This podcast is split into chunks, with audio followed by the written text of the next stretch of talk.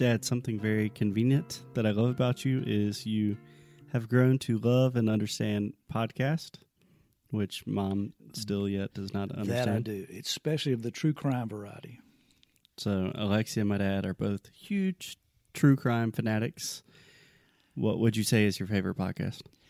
Well, I, I got two go tos, uh, and, and, please don't laugh at me. But uh, if I'm if I'm in the car and I got an hour to kill, I always pull up uh, Sword and Scale. Uh, this guy does one hour true crimes, and they're in and out one hour stories done. It's always just mesmerizing, um, well well told, and always just bizarre brutal things that you know. You've probably listened to hundreds of those. I've probably listened to fifty or sixty of them for sure. He's got a couple hundred, uh, and I and I love um, how I made that, which you turned me on to, which is how I built this. How I built this, or how I built this. Yeah, uh, yeah. Which, which is, we've talked about on the They're show. talking about entrepreneurs that really, and most of them started from nothing. Uh, and, and, a lot of these folks are billionaires now, and it's really fascinating to see how how people, um, you know, have started their business, and it really shows how that that uh, serendipity plays in, in into just about every one of their successes. Absolutely. And obviously, you were a huge fan of Serial, which was w- what put podcasting on the Ser- map. Yeah, Serial got Serial got me hooked too. Yeah. Yeah. You know they're coming out with an HBO show about Adnan. I, he's he's innocent, you know. We don't know. I know. We don't know. You probably just caused a huge controversy in Brazil right now. All right, Dad. Just a couple of questions to to cap things off. If you were talking to a Brazilian who had never visited the U.S. before, where would you recommend they visit? Wow. Um, I'd say Spartanburg, South Carolina. Uh, hopefully, Alexia would tell you if you if you want to if you want to see true America, you need to go to the small towns and uh, uh, and just see how we live. But you know, with with that with that said, you know, you got to go to New York, you got to go to L.A., you know, you got to go to Las Vegas. Uh, My you, dad you got to go to Orlando. Does but, gamble. Um, so just to give you some context, Dad, most of our listeners and pretty much all of my students, they have been to either Miami, Orlando, L.A., somewhere in California, and New York. All Brazilians go to all those places. Everywhere else is like I've never heard of that. What is it? Well, sure. I mean, if I was going to visit um, Brazil, I'm going to go to Rio, Sao Paulo, or all the cool places. But how many beautiful small towns are there in Brazil that nobody goes and visits? Uh, and I, and I think you're missing something if you don't see see see the true culture of people. Yeah. So focusing specifically on the South, you you were born and raised in South Carolina. You left South Carolina for four years to go to the next state, Georgia, in Atlanta, to go to university, and then you came back. So you've lived in South Carolina for however old you are. old. What do you think um, makes South Carolina or the South in general special or different from other parts of the U.S. that Brazilians might not know about? I mean, I, I would think if you talk to a, f- a fella from Omaha or Boise or you know Phoenix, they're going to say their hometown is the best. I mean, you know, we all have a, we all have an affinity for where you grew up, where your friends are, and where your family is, uh, and you get used to the weather and and, and the scenery. Um, but the South, and I've traveled a lot. I've traveled all over the world. Um, hadn't spent hadn't spent a lot of time, you know, you know, in in like you have, Foster. Um, Thank you. But you know, I think you'll probably say that you know you met some of the finest people you ever met in a little village in Guatemala, and um, and those people exist, you know, every every small town in the world. But the Southern culture, to me, and I'm certainly am am, am biased in that respect. It is a um, there's a gentleness and a and a warmth um, and a and a authenticity to the Southern people um, that I just don't think that other parts of the country understand. Uh, and um, I hope, Alexia, I hope you've seen it and you, you actually feel it. Um, and um, I think we're mis- misunderstood. I think we're misunderstood by a lot of the world. I mean, I think they think we're, you know, that we're Hicks and we're country, and um, but you know, we we're we're we're just um, like any other part of, of any country. Um, we have our ways, and uh, I'm certainly comfortable in them. And I think, uh, um, I think we're the friendliest folks in the United States. That's for sure. yeah, just end on a bang. Yeah, I would I would agree with. I mean, we Southern hospitality is It's a real thing. it's a real thing, and it is definitely on par with the best.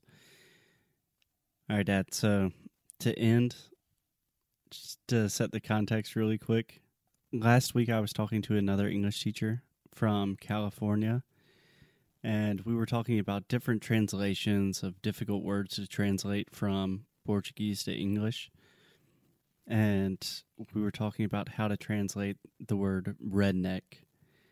And then she said, Would you be mad or how do you feel if I call you a redneck?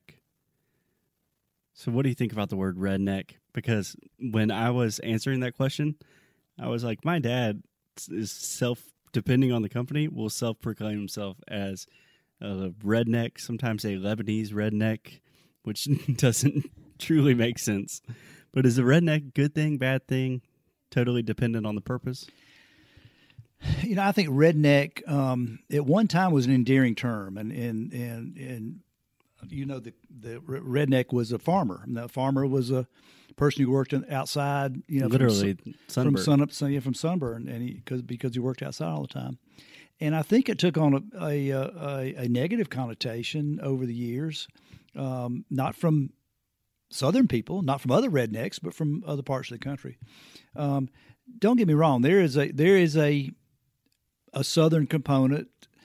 A true redneck today, to me, is a is a oh boy, is that no is that really mean spirited, um, maybe slightly racist.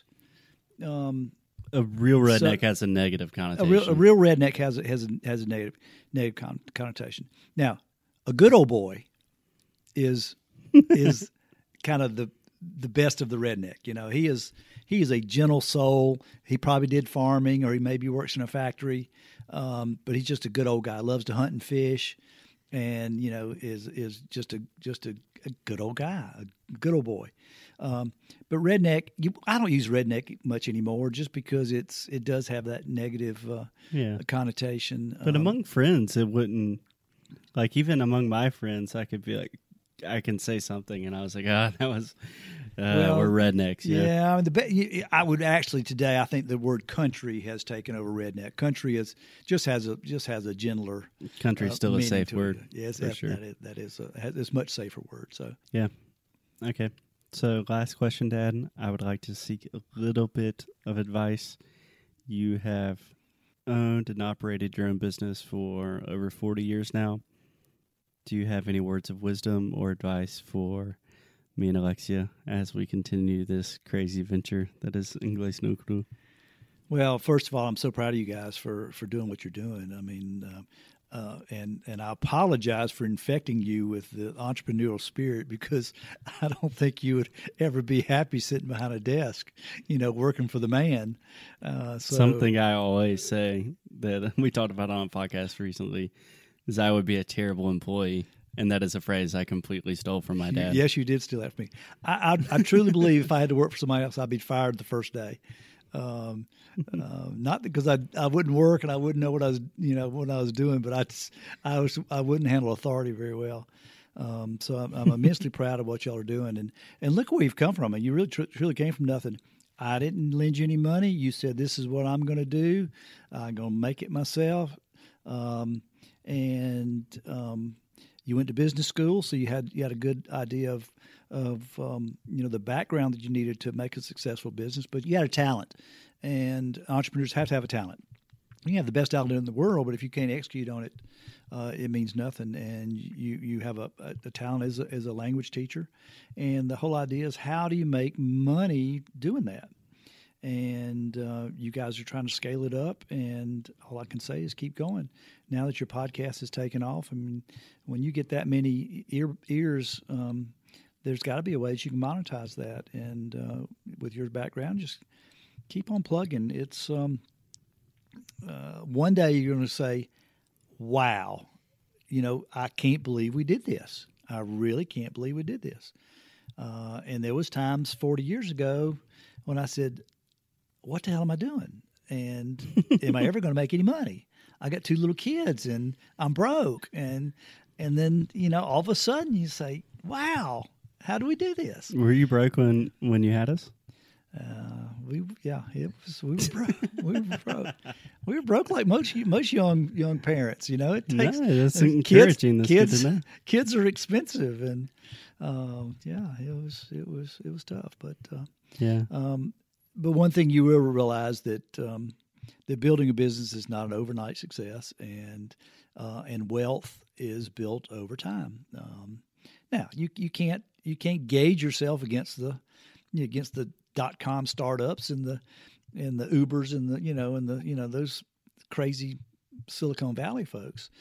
Um, most people start start businesses very small and they grow very slowly until they hit a critical mass, and then uh, things take off. But those things take years, and y'all are putting in the in the work to make it happen.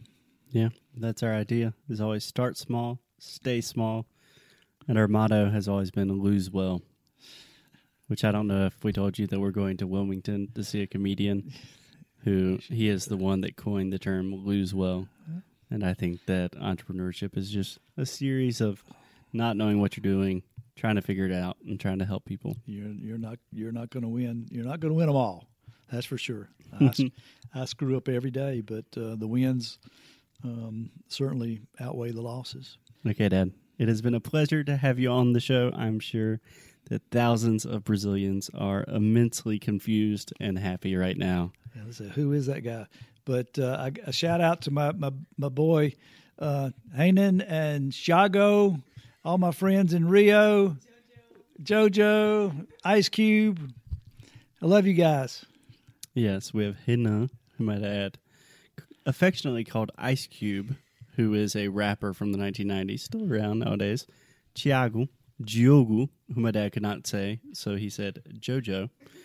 So if one day my dad meets you, he will just give you a name that is comfortable for him to say. Anyway, thanks for coming on the show, Dad. It is a pleasure. We could not have done any of this without you. Love you, and we'll see you soon. Love you too, guys.